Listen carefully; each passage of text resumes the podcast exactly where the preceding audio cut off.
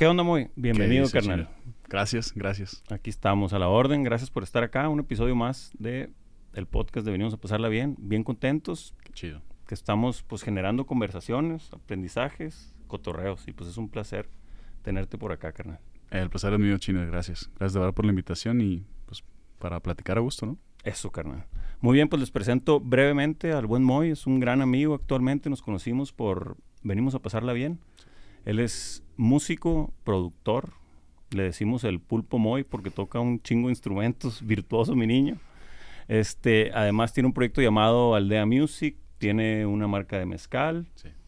un proyecto que se llama Radio Café Music, que es un proyecto alternativo que ahorita nos va a platicar un poco. El caso es que es un apasionado de la música, virtuoso lo considero yo, que lo he estado viendo y pues aprende un chorro porque la música siendo una expresión de arte. Nos enseña un chorro a los espectadores y me imagino que a ti como creador Sí. te ha de ser una línea en tu vida bien impresionante. Me imagino ¿no? que haces eso todo el día, de ser una, una chulada y a la vez de repente debe tener sus cositas, ¿no? Claro, claro. Pues, bueno, empezando por, por mi, mi pasión y a lo que me dedico actualmente y que desde los siete años yo creo que tuve esa conexión con, con la música. Eh, a partir de ahí, pues he, he desarrollado mi oído, mi, mi- pues sí, mi- mis talentos. eh, he escuchado bastantes músicas, diferentes tipos de, de géneros. He tocado en versátiles, he tocado en el coro de la iglesia, he tocado así que en- no sé, he producido reggaetón, he producido urbano. Entonces siento que, que ahí, ahí radica la, la, la pasión hacia la música, ¿no? En, en no, no como limitarte por géneros o no porque, eh, digo, no porque siempre pensé así, ¿no? Sino entré primero con mariachi, luego con rock, y luego mi- rock muy pesado, y luego pantera, y luego ya no quería escuchar nada más. Pero al rato ya estaba tocando en el versátil, ¿no? Entonces Sí. es, es muy, muy interesante cómo, cómo funciona y cómo sucede, y como dices tú, ¿no? Cómo la música eh, también te va, pues sí, te va formando, te va creando también como ser humano en la, en la sociedad o, o donde tengas Claro. A ver, si quieres regresarnos un poquito, hemos un chorro entender. eh, algunas cosas son coincidencia, otras son destino, ya, ya sabes, todo, Sí. para todo hay explicaciones. ¿Cómo, ¿Cómo fue tu primer acercamiento con la música? ¿Tu familia hay músicos o algo? ¿O cómo, Sí. cómo llegaste ahí? No, sí, sí hay en mi familia músicos de parte de mi mamá, varios tíos, eh, son pues músicos de, de oído, ¿no? Este, De algunos que otros sin estudiar se les fue dando y... Sí, de, de oído porque, mm, bueno, mi abuelo, este, don Lupe, le encanta la música, es su pasión, eh, el mariachi también es su fascinación, pero él nunca tocó. Ma- eh, hace poco me regaló un contrabajo, bueno, que le llaman como más, mm, que, pues como un violonchelo, Sí. ¿no? Una vida más corta. Y me lo acaba de regalar, me acaba de, de heredar, vaya, en vida, porque me dice que su, su papá eh, era de él. Su abuelo se lo mandó a hacer con un mariachero. Entonces, bueno, tiene más de 110, 120 años por ahí. Ese, ese instrumento, ahí lo tengo en mi estudio y, y a eso voy, ¿no? Es como, como por generaciones, creo que por ahí está obviamente la, la música en, en las venas, en el oído, y dos, tres tíos también, este, que son músicos. Tengo un par de primos también músicos, uno baterista, otro que toca el corno francés, con la Orquesta Sinfónica. Juvenil de Zapopan. Y nada, también ha sido como bien revelador que, que tu, tu generación o tus primos empiecen también como a, a tener ese gusto por, por la música también, ¿no? Ok, en la familia. carnal. y, y de morro, o sea, tu interés estaba rodeado de ese, pues de temas musicales, ¿no? Pero tu interés fue natural de interesarte o creativamente curiosidad y así, o fue medio impuesto. No, más bien fueron do- como parte de las dos primeras que mencionaste. Eh, mi hermana, yo tenía siete años y mi hermana y a mí nos mandaron un curso de verano, las vacaciones, porque pues éramos inquieto mi niño, ¿no? Ya te imaginarás. Entonces, bueno, nos llevan a al curso de verano, mi hermana está pintando, yo estoy ahí pues es- viéndola y viendo a todos, ¿no? A- hacer su, su, ta- su taller. Y en eso pues me aburrí y me salí del salón. Era un hospital abandonado, bueno, un hospital que ya no funcionaba como hospital en Manzanillo. Y este, bueno, Entonces me salí de, de ese cuarto, de esa aula, caminé y empecé a escuchar así, pues, ruido, música, no sé, yo tenía siete años. Entonces entré a este cuarto, o no entré, me quedé en la puerta y recuerdo bien que ahí me quedé, me quedé congelado porque había como unas 40 personas, unas 30 personas y el maestro así enfrente diciéndoles do y Órale. o sea, clases de guitarra para eh, principiantes, ¿no? Sí. Y niños. No, pues yo llegué así Impresionado. botado a mi casa, ¿no? Y lo primero que le dije a mi papá cuando lo vi, papá, quiero una guitarra. ¿Y este qué? ¿Qué trae? Y estuve, quiero una guitarra, quiero una guitarra. ¿Y por qué? ¿Por qué? Y ya le dijo mi hermana, ah, porque vio allá, este, se asomó al, al- al aula donde están tocando este, la guitarra y pues ya, ¿no? Sí. Que ella quiere una guitarra, ¿ok? Y en ese rato me dice, ven, sígueme. Vamos a las escaleras, abre el closet y de arriba sacó una guitarra preciosa, así un aparacho que él tocaba así de que en su época de bohemio, más joven, en Ajá. la universidad. Y no se dedica eh, profesionalmente, sea, mi papá. Ahorita platico algo de, de lo que es actualmente. Eh, pero bueno, en ese momento me regaló la guitarra, yo con siete años, entonces fue como, chingón, güey. sí, me- así literal, me eché un clavado y creo que todavía no he salido. Qué chingón, carnal. Es que esos momentos son Sí. bien, bien trascendentales cuando te hacen todo el sentido, creo yo. Y deberías de hacer, carnal. Digo, son rollos que a mí me gustan, digo, te lo sugiero. Claro. De como una rola de ese momento, güey. Ah, perrísimo. Órale. O sea, como de las emociones, tal vez. ¿Sabes que Yo, yo de morro, Sí. carnal, tú tenía como 12 años o 13. 12. Ya, ya no estaba tan chiquito, pues ya era. Sí, sí, sí. Empezaba a hacerme medio rebeldillo, según sí. yo. Mi mamá, güey, era de las que nos llevaba a todos los eventos culturales. Órale. En mi casa nunca hubo músicos ni nada. Pero nos llevaba a todos. Y ya como a los 12 años, ya, ya no jalaba, güey. Yo, yo quería acá, según, sabías que según uno ya es independiente. Sí. Y pues mi mamá me traía y me llevaba. Y eran eventos casi todos gratis, los de gobierno. Ok. Y un día me llevan al Difocur, que es el teatro de la ciudad de Culiacán. Y era teatro guiñol, me acuerdo. Yo, 13 bolas casi, ya ruco, pues y ahí me tenían sentado. Y pues ahí todavía no eres independiente. Sí, sí, sí. Ahí estás a la de fuerzas, me daba Claro. pena. O sea, la neta, la, la pura quemazón andar con mi mamá y mi, mi hermanilla. Claro. El caso es que estaba allá y me fui, era como un ágora, y me fui a caminar ahí alrededor, hay muchas cosas, hay una escuela de artes, todo esto. Y me fui y me asomé, había una puerta abierta y era la cineteca, yo ni siquiera sabía que existía, de ahí. Abro y no había nada en la entrada. Y entro, el cine había como dos personas, es un cine muy chiquito. Y me acuerdo perfectamente de una toma de un cielo y decía, eh, de un cielo con unos pájaros y decía El espejo del cielo. Y era un cortometraje. Eh, lo acabo de volver a ver hace poquito. Órale. Ok. Un cortometraje bien bonito, pero me acuerdo de lo que sentí. Por primera vez me impresionó algo Un cortometraje. que no era una película, pues. Ya. Era como artístico, era una historia de unos morros en la playa. Bueno, X. Para no hacerla muy larga, fue la primera vez que lloré Oh, ok. con una movie. Y, y la movie no tiene nada. No sé qué fue que me impactó. Y a partir de ahí, güey, me...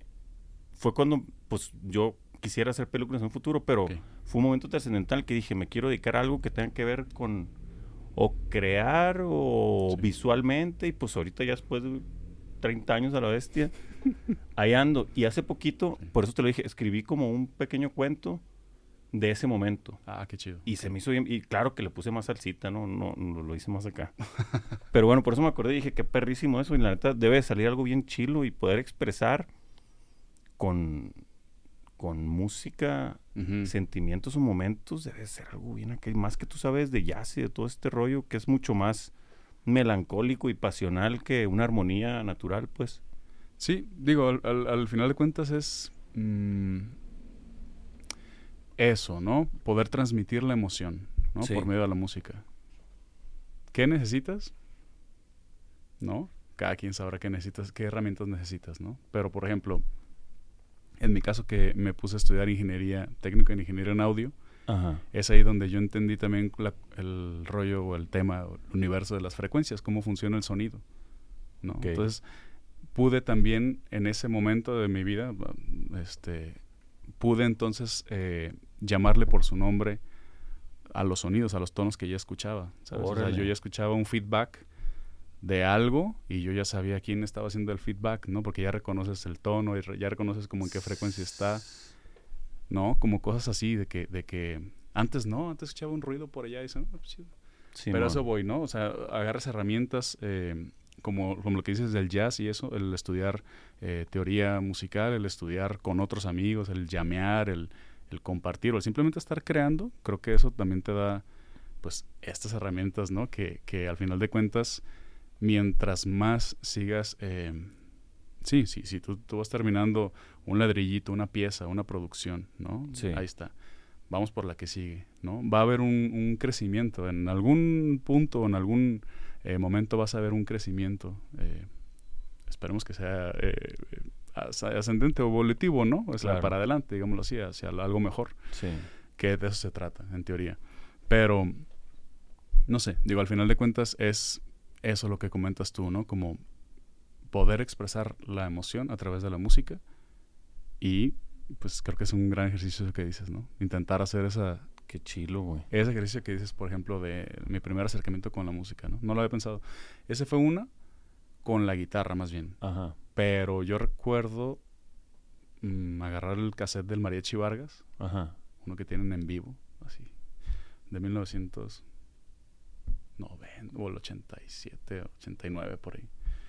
Lo puse, lo toqué y eran de estos, ya sabes, los módulos, estos Esos de madera acá están Ajá, perrísimos esos. todo volumen. Entonces era como, ya desde morro ya escuchaba el mariachi y yo trataba de identificar qué instrumento estaba haciendo qué cada cosa, ¿no? Ok. Qué perro, güey. O sea, ya, yo siento que desde morro yo, yo ya estaba como que ya desmenuzando un poquito ya la música, pues ya la, ya la venía desmenuzando un poco. ¿no? Simón.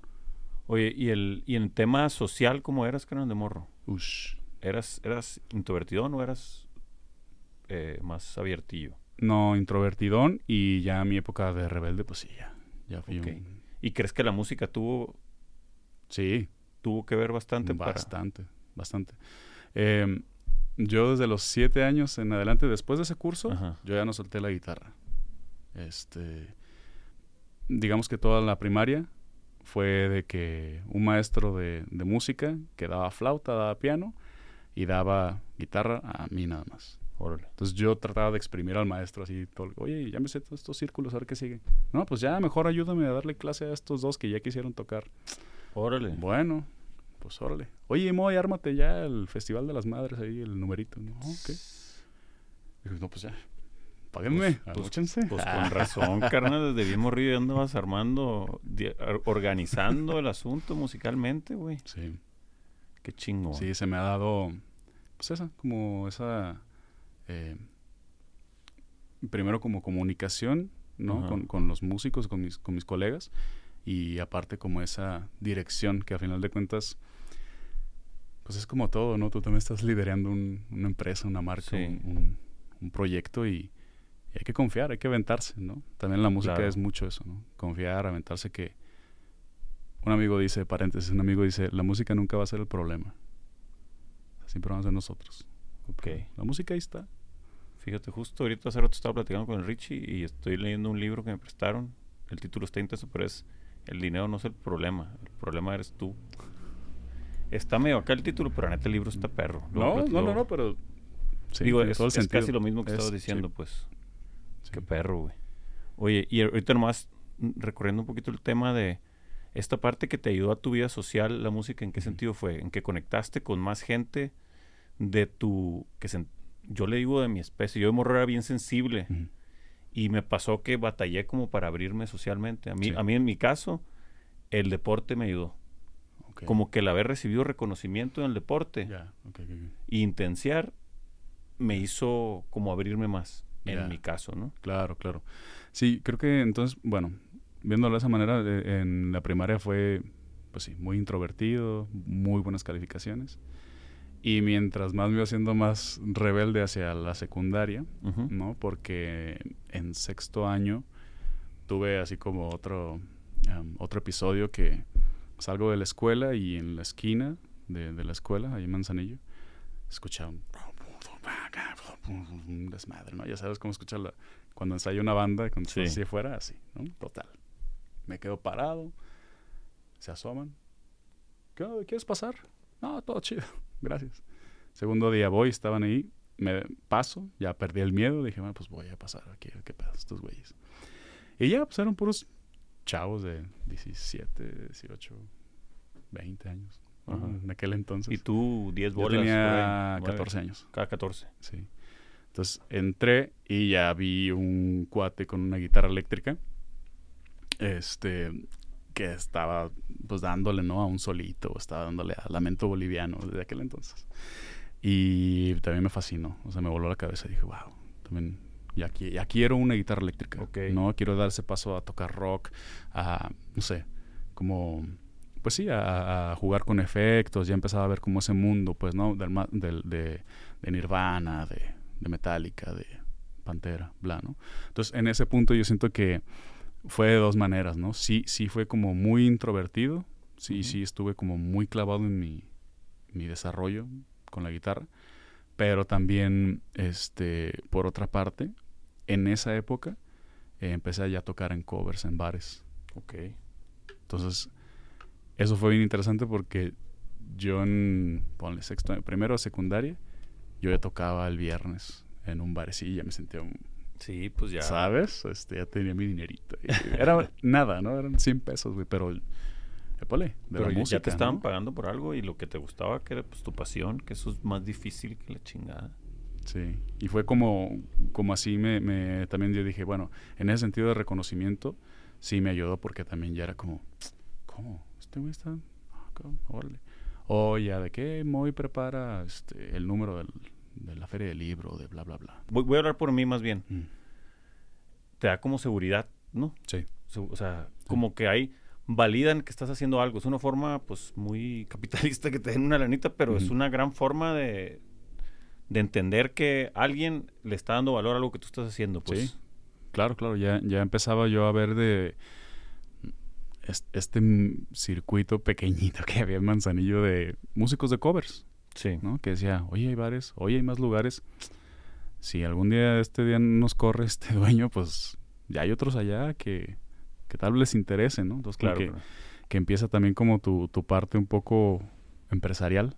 Sí. Que es algo que, que no siempre se ve en los músicos.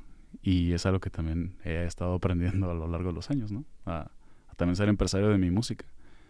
A saber mover mi música y lo que sabemos hacer. Y ahí de, esa parte es bien importante, güey. O sea, creo yo, a lo que tengo entendido, o sea, es, enorme la variedad de opciones que hay de desde autoría, la producción, la regalía, el registro, la tacatá, ir grabar en un disco. O sea, y esa parte, ¿cómo?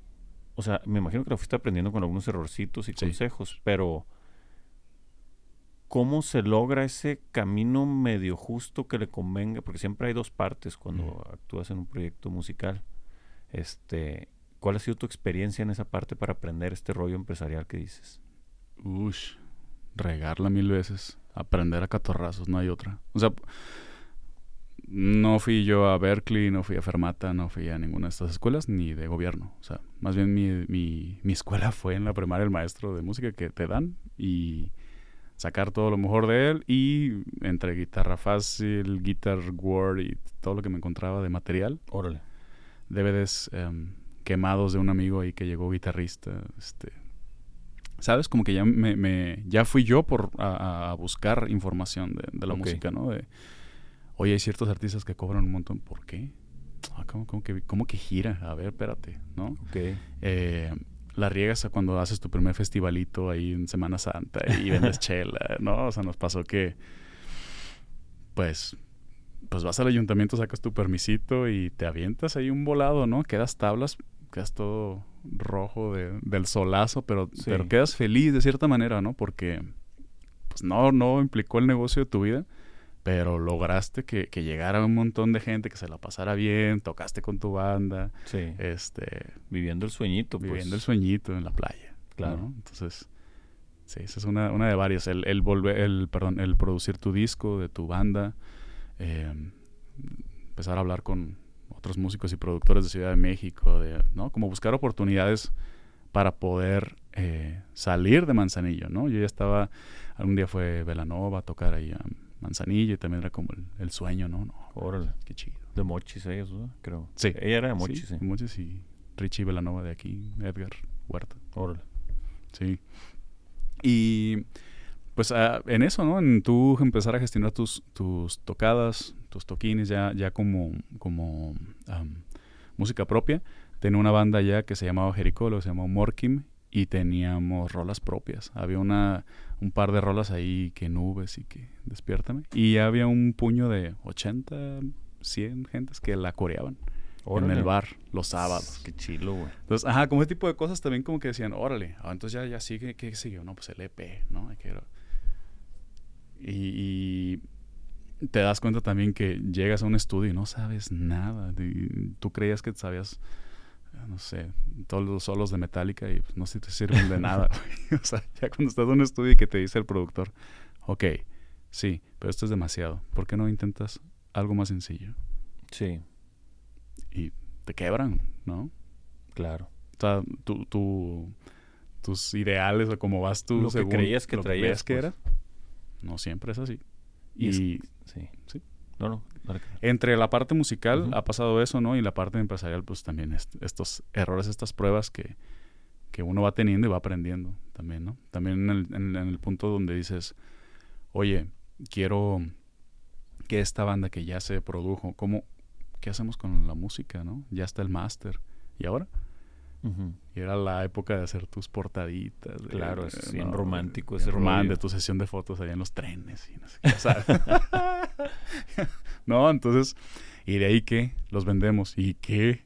O sea, ¿cómo, le, no, ¿cómo entramos a Mix no? Claro. Ya, ya, era como el sueño. Siempre ha sido así, ¿no? Como, ¿cómo le hago entonces? ¿Cómo esto, esto que yo ya sé, esto que ya imprimí, que ya logré imprimir y logré expresar, y estoy yo contento con esto, ¿cómo le hago para, para darlo a conocer sí.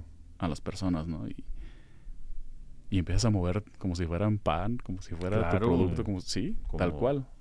Aunque hablándolo así fríamente de que dices, oye, pues tu música es un producto, mucha gente o muchos artistas se podrán ofender o, o lo podrán ver como muy frío pues al final de cuentas se puede, se tiene que ver con un producto y cada quien decide, ¿no? Claro, y pues es que ahí en ese tema de gustos, digo, la música es, es muy tangible, ya es como dicen en, en las bebidas o en los vinos o en los mezcales, como tú, o sea, el más rico es el que a ti te gusta. Sí.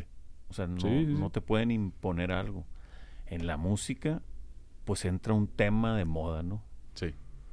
Que son gustos adquiridos, no son gustos tuyos. Muchas veces creemos o creen que les gusta, pero no es porque te lo pusieron hasta por donde no. Claro. Y es un movimiento económico, no musical. O sea, si no estoy hablando de género ni nada, así funciona, ¿no? Sí, sí. Entonces, en esa parte, carnal, de lo que fuiste haciendo desde morro y en adelante, siendo sinceros, ¿qué tanto te movías en entre lo que era 100% tuyo o lo que querías que le gustara a esa audiencia que estaba. Me imagino que hay de todo tipo de proyectos, ¿no? Sí. Pero, ¿cómo lo fuiste evolucionando? Me imagino que de inicio, y como decías, eran covers y todo esto, cuando empezaste a hacer tus cosas, sí. ¿eran muy tuyas o era, lo que era similar a lo que estabas escuchando? Sí, yo creo que mucho tuvo que ver ese encuentro, encuentro en el estudio con Adolfo Romero y Ernie Joshua en Ciudad de México, que era mi primera banda, era la ilusión, ¿no? Yo sabía, según yo creía que sabía solear y que se, sabía que era un virtuoso y pues no era nada, ¿no? O sea, no traía nada, era un morro que nada más sabía agarrar la guitarra, había hecho sus ejercicios, sus escalas y listo. Eh, te eh, hagamos, hace un pues un corte, digamos, un corte A al B, estos productores y me dicen, oye, brother, ¿sabes cómo, cómo se acabó ahí, cómo me, me diluyó mi, mi sueño? Adolfo agarró la guitarra. Oh, mentira, yo entré, yo, yo entré en el estudio y el vato estaba tocando una de Ingrid Mamstein, pero así de que... Como si nada. No,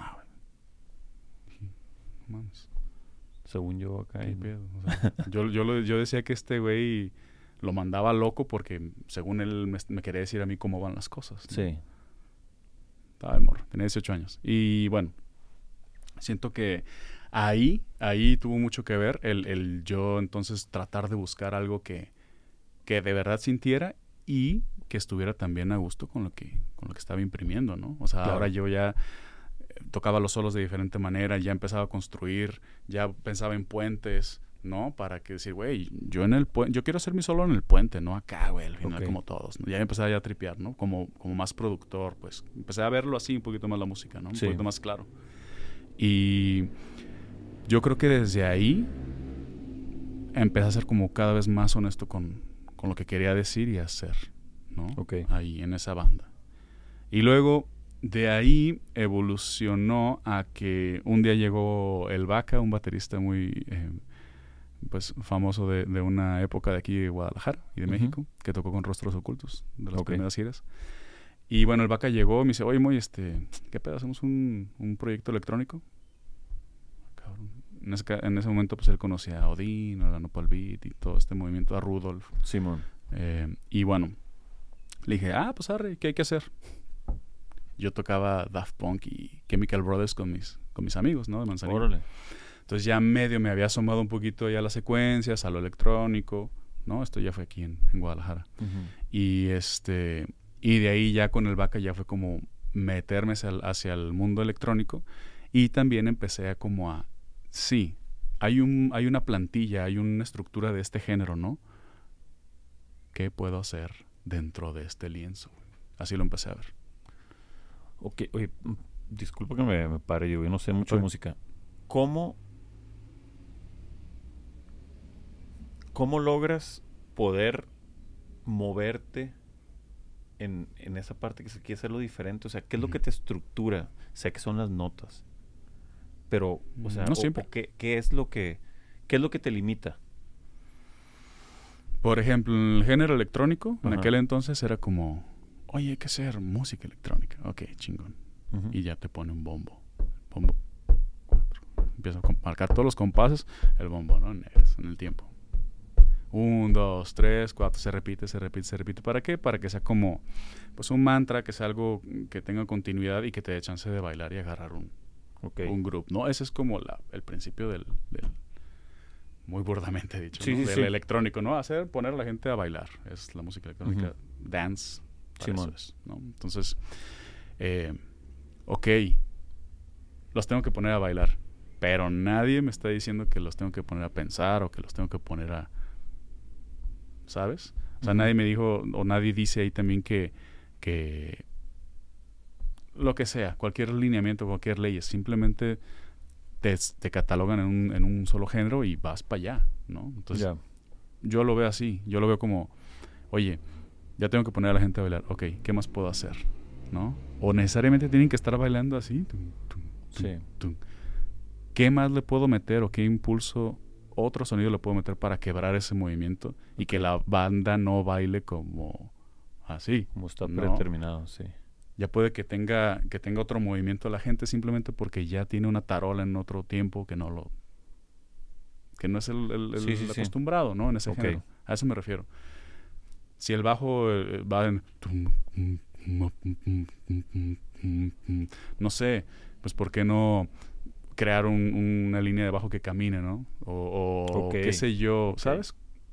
Entonces, pero ahí lo interesante de eso, digo, forma técnica, es que tienes que conocer muy bien el instrumento, ¿no? O sea, como dicen lo del jazz, de que pues el jazz es mucho freestyle, pero es porque dominas el instrumento y eso te da la libertad de poderlo hacer. Sí, y el lenguaje el lenguaje que es bien importante en la música. Es decir, dominas el instrumento, pero también de dominar el instrumento, de tener la técnica y de tener este eh, dinámica y todas las cuestiones que, son del instrumento, digámoslo así, mecánicas, siento que también debe haber esta comunicación por medio del instrumento. Es decir, ¿qué es lo que hacen los improvisadores, los músicos del jazz, ¿no? ¿Qué dijo? ¿Quién sabe? Pero el vato tiró, un, tiró algo, tiró una idea, algo así, ¿no? Y si ya lo repites y, lo, y le pones una armonía y le pones un ritmo, ya, ya hay algo ahí. Ya es algo. ¿no? Entonces, a lo que voy es, esa, esa pequeña frase la dije ahorita sí, ¿no? Pero estas personas o estos eh, músicos de, de, jazz o, o, improvisadores, ellos te tiran 10 frases diferentes, así, una tras otra, y cada una tiene una, tiene una intención, tiene una interpretación. ¿sí, ya te entiendo. Eso para mí es el lenguaje. Es como tú y yo ahorita estamos platicando, pasa lo mismo en, el jazz. ¿no? Entonces, siento que cuando adquieres lenguaje, lenguaje, lenguaje, ¿cómo lo adquieres? Tocando con otras personas, hablando, ¿cierto? Oye, y ahorita, digo, no sé si sirva la analogía, ahorita se me ocurrió, no es, no, no es algo similar como, por ejemplo, cuando lees algunas rimas o algún poema muy elevado, que te hay un lenguaje muy elevado. Y que pues solo entienden algunas personas. Y para que haga sentido, tienes que estar pues bien trucho para hacer réplica del mismo. Es algo similar, que es con la complejidad con la que se habla. Sí, y es, y es como tú estructuras tus palabras para poder mandar tu mensaje. Órale. Está maníaco, güey. Nunca lo había, o sea, como que el haberlo pensado en palabras y así dije, ok. Eso, eso hacen los músicos del jazz. Y lo hace el baterista, y lo hace el bajista. Todos. Y lo, todos. Si te paras ahí. El otro día me pasó algo así. Échale, échale, eh, invitaron a Curiel, a mi primo Armando Curiel, baterista de aquí. Le dicen, oye, tienes una fecha ahí en Bretón, ármate algo. Ok, Curiel and Friends. Entonces ya me dice, viene Eric Dodge, el tecladista de Fobia, eh, viene aquí el Diana, viene Freddy Adrián, un venezolano, contrabajista, así, muy bueno, muy pasado Marcos Díaz, un panameño también, extraordinario, muy, muy bueno. Eh, y tu servidor. Eso es todo, muy. Entonces fue como, arre, ok, pues vamos. Manda el, set este Eric Dodge, que toca en, Nueva York y toca en bares de jazz de allá, ¿no? Clubes de jazz. Manda el rapper al grupo. Yo escucho la primera y digo, arre. Escucho la segunda, dijo, ok. La tercera, dije, ay, mamachita. Arre. Y así, ¿no? Eran unas siete rolas. Dije, ok, no, pues me voy a poner a chambear, a estudiar. No hay más, ¿no? Dos días antes, no, un día antes, dice el Eric. Muchachos, olviden todo. No vamos a tocar nada de esto. Nos vemos ahí para gozar. Vamos a improvisar todo. güey. y fue como, ah, bueno, pues menos mal, ¿no?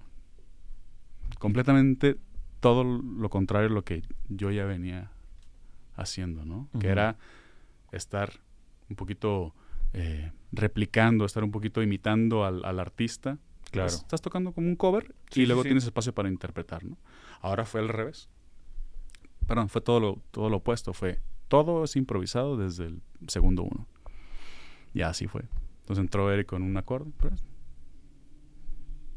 Yo lo estaba cachando el del bajo, este Freddy. Este, madre es magia, güey. Voy a subir ese video, pero está perrísimo, está perrísimo. ¿Sabes qué pasó ese día?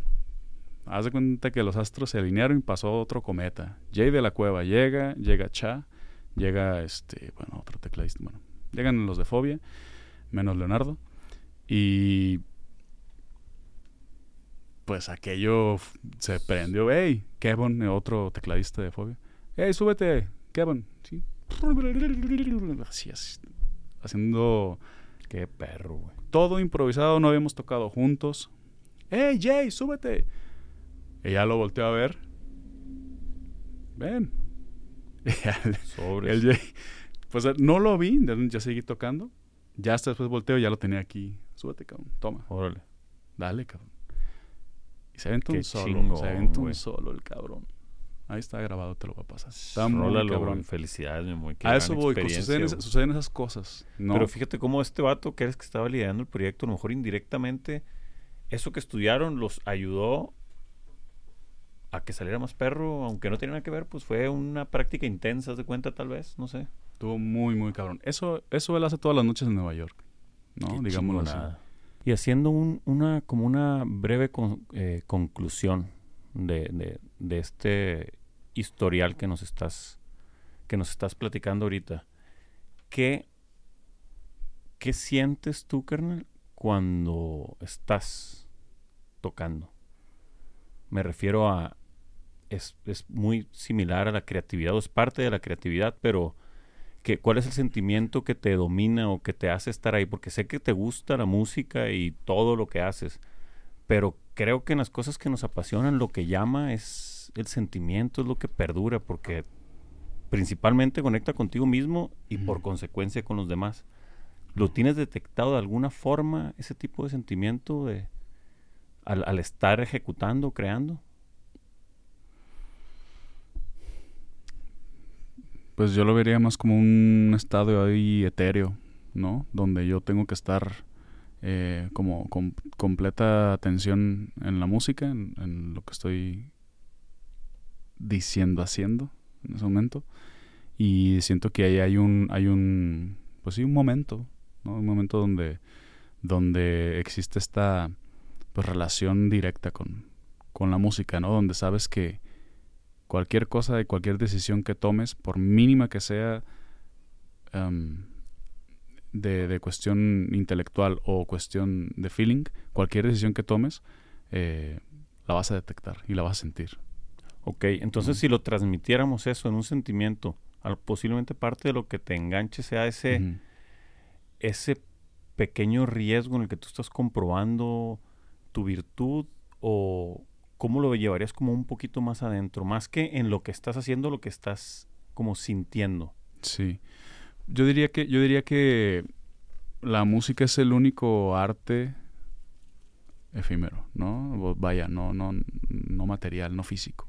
Okay. Y eso yo creo que es algo que, que a lo largo del tiempo lo he eh, pues entendido un poquito más y, y, y internalizado y también como eh, vaya, pues aprender a trabajar con, claro, con la música, ¿no? Con nota, sin nota, ¿no?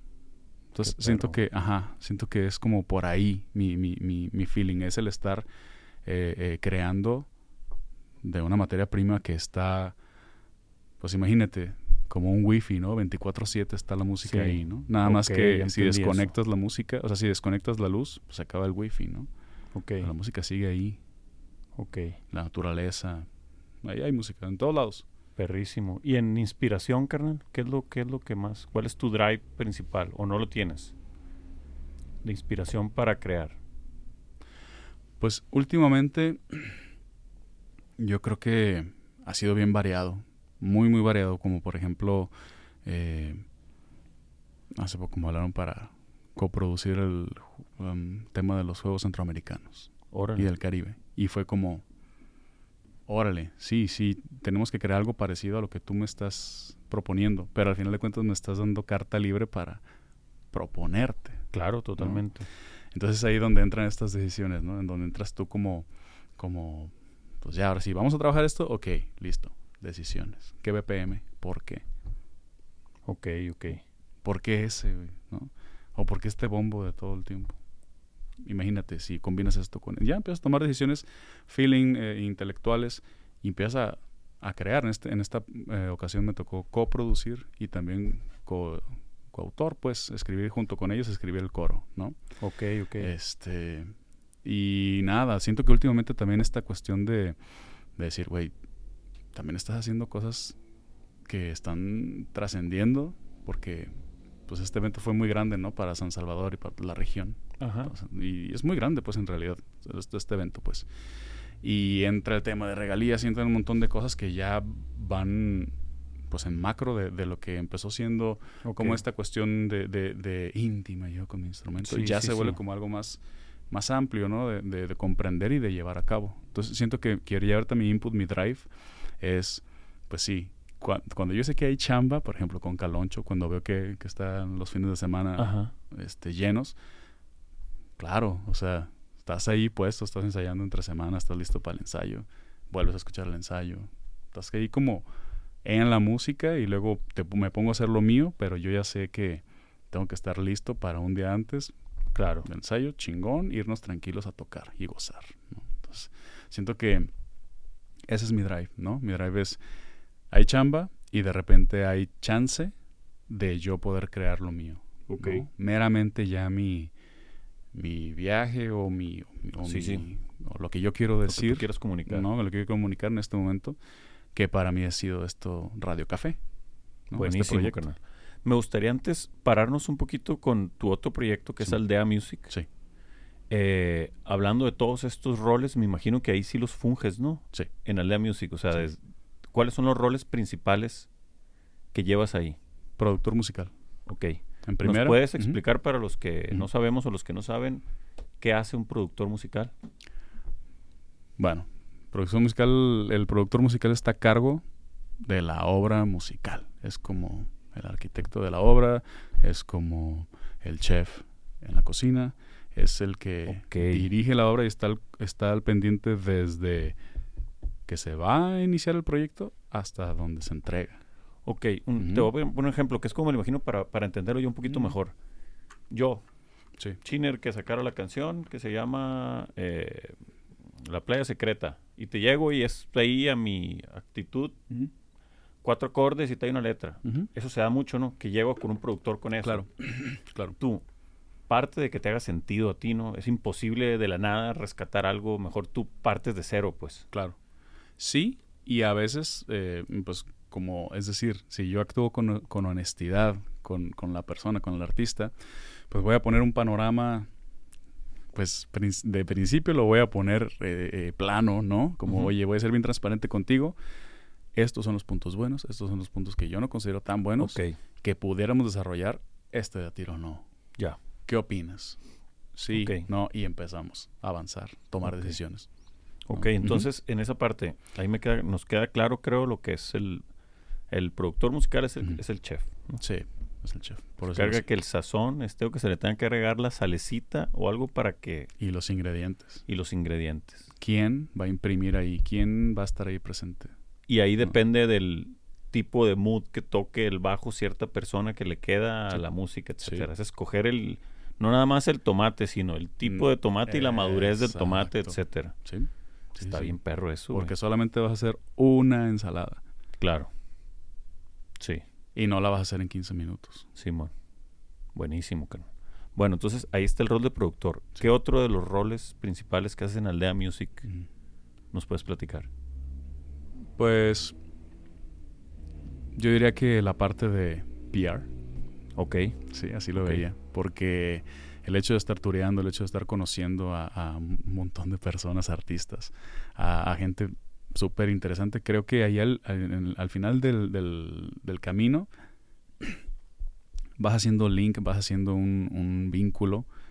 Y a eso yo le llamo la, la aldea, ¿no? A ese vínculo, porque es una... Es, Órale. es- es- conexión es una entre conexión humanos. entre humanos, artistas, creadores, músicos, ¿no? Que quieren decir algo por medio de la música, Buenísimo. ¿no? Y, y, pues como para también yo entender todo esto y decir, oye, sí se puede, oye, no se puede ser una plataforma, no se puede ser una eh, agencia de, de- de producción.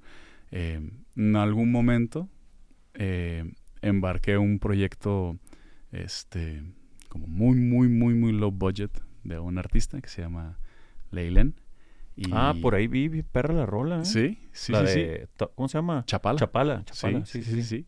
Ese es un, un ejercicio de, de ambos, de, de- de camaradería, de músicos, de, de gente que, de Caloncho, ¿no? Que Caloncho está involucrado ahí, que llegó y nos ayudó. Buenísimo. Nos tiró una idea así, nos tiró una bola muy, muy, muy cabrona que nadie vio, nadie, nadie la veía venir, ¿no? Entonces fue como, güey, Calo, eso que estás tocando está perrísimo, pum, que lo grabo, ¿no? Y luego ya, no, sí, también estaría bien chido un bajo así, le dije, güey, eso cos- Ahí está. que me lo grabo. Pero haz de cuenta aquí, ¿no? O sea, estando Sí. en, la, en la comodidad de bueno, su casa.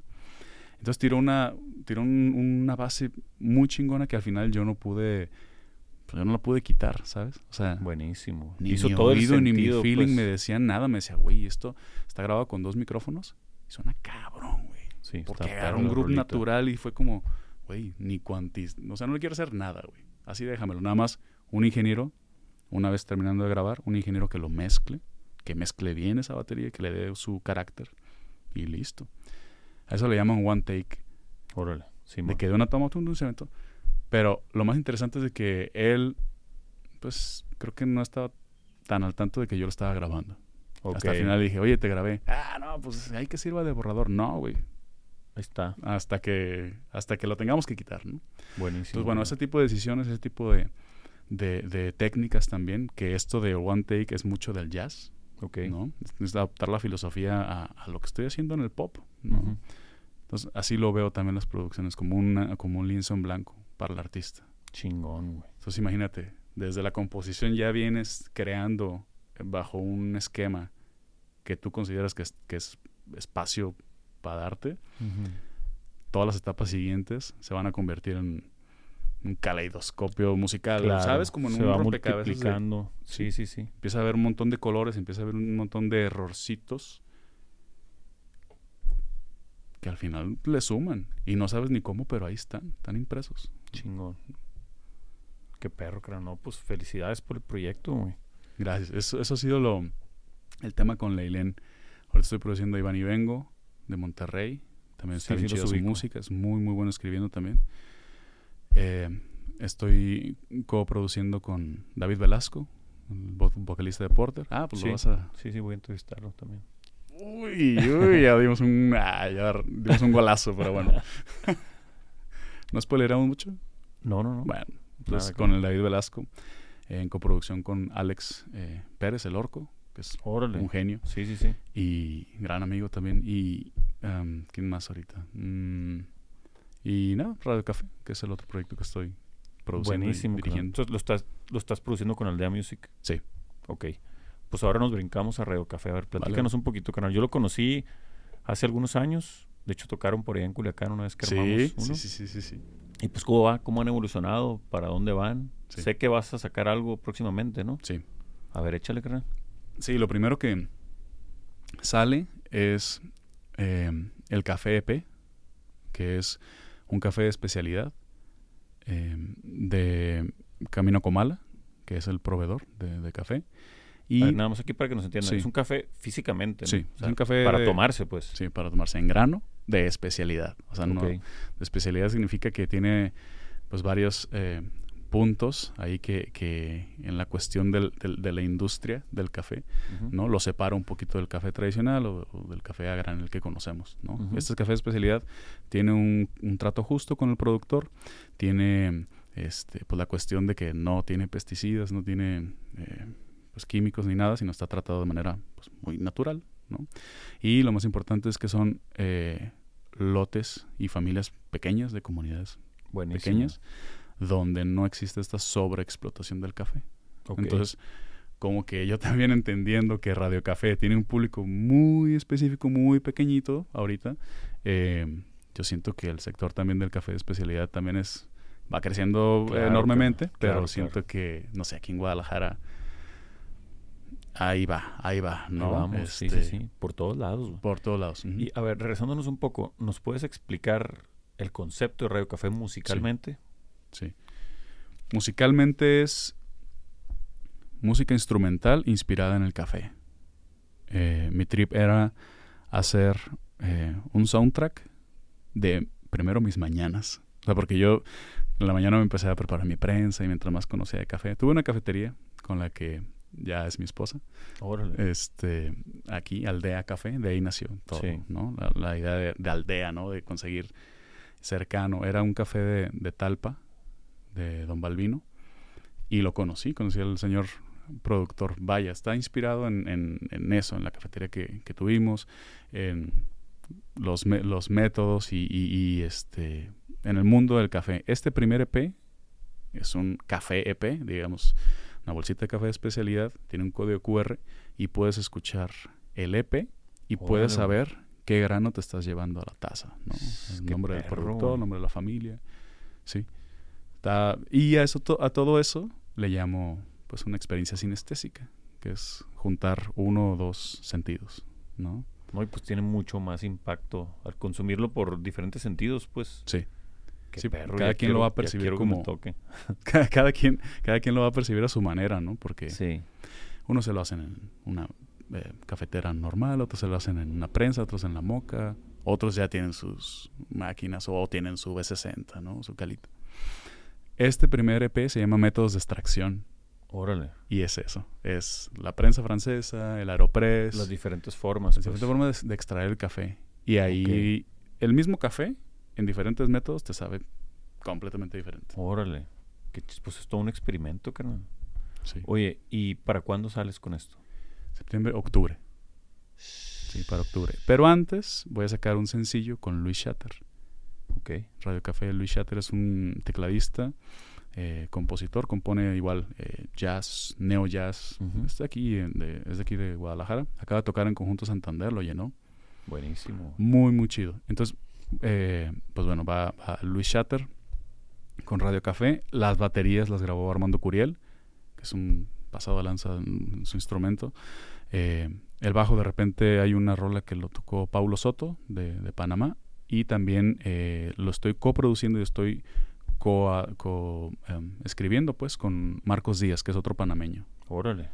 que también es muy, muy, muy bueno. Improvisa muy cabrón. Tiene un lenguaje muy, muy interesante y siento que en esta primera etapa de, de Radio Café, que va a ser métodos de extracción, va a ser con esta, con este esquema, con esta directriz, ¿no? Una vez terminado esto, lo que sigue, eh, ya, lo, ya, lo, ya lo hablaremos pronto. Pero Pero ya lo traes cocinando. Pues. ya, yo estoy cocinando. He estado, obviamente, sigo en contacto con Jonathan. Obviamente, pues, con todos los músicos que necesito estar eh, en contacto para que esto tenga una continuidad musical y también poderlo llevarlo a regiones, por ejemplo. ¿no? Claro. Veracruz, eh, ir a, a tocar con alumnos de la escuela de, de jazz de Oaxaca o de Chiapas, ¿no? Sí, no manches, está bien interesante, carnal. Sí, se pueden hacer estampas de, de- del café de especialidad en México, ¿no? Con- por regiones, pues. Que Por allá lo quiero, lo quiero llevar en esta primera etapa. Todo es instrumental. Todo es instrumental. Hay unas pequeños samplercitos ahí de voces y eso, Ok. pero sí es un viaje instrumental para que cada quien lo interprete a su manera. Es un viaje Qué personal. chingón, felicidades, Sí. carnal. Ojalá, pues hay que Gracias. animarnos todos. Sí, porque es una experiencia totalmente, bueno, cuando menos para mí va a ser totalmente nuevo. Y de esperamos que... Y de porque de repente uno, digo, hablo por mí, asocias, yo asocio tipos de música con tipos de bebida, pero no fueron concebidos así, pues, Ok, ok. de que eh, funk ochentas con ron, yo no en mis rollos, Ajá, ajá. pero yo porque los los asocié, muy posiblemente no fueron así, entonces escucharlo desde con, con su concepción, que así fue creado y más que consumiendo el café y todo, debe ser todo un trip, o sea, diseñadito acá. Sí. Ah, y- gracias, gracias. Eh, para cerrar un poco ahí, la portada es del Cursi Órale, y Rodrigo Nava se va a aventar la parte visual. buenísimo. de ¿Qué como quiero hacer como lyric lyrics video pero como es instrumental pues nomás quiero poner ahí como puntitos suspensivos o, ya. o que diga instrumental Pues hay que esperarlo ahora para octubre. Felicidades, va a ser una Sí. gran experiencia y un éxito, muchas gracias esperemos. muchas gracias Chino. Está hecho con todo el corazón, no hay duda, carnal. sí sí sí Qué chingón. y para compartirlo es eso Claro, ¿no? Queda un registro en el tiempo, un experimento. Estás dejando un legado en los que lo consumamos, una experiencia nueva. Y pues es parte del crecimiento. Siempre son los que hacemos, siempre son escaloncitos para lo que sigue. sí O sea, viéndolo Sí, así, es una maravilla esa madre. qué chido Qué chingón, carnal. Gracias. Felicidades. gracias Muy bien, mi muy. Pues con, con Rayo Café todo el éxito, pues con todo, güey. Gracias, también hay que gracias. hablar, hay que aprovechar de también mi carnal Moy tiene un, un mezcal sí con Santiago Hernández con el Santiago Hernández, Aldea, a ver se llama también. a ver Épale, nos vamos a echar aquí un, un traguito para brindar por este gran episodio. ¿Dónde pueden encontrar el, el mezcal, carnal? en la página de Instagram por lo pronto Ok. ¿Cuál es la página de Instagram? Aldea Mezcal Buenísimo. ¿Nos puedes decir las redes a las que podamos mandar a la gente, carnal? sí De Sí, tus sí. proyectos. Sí, eh, bueno, Aldea Music es la plataforma de, de agencia de producción. Todo lo referente a la música es en Aldea Music MX.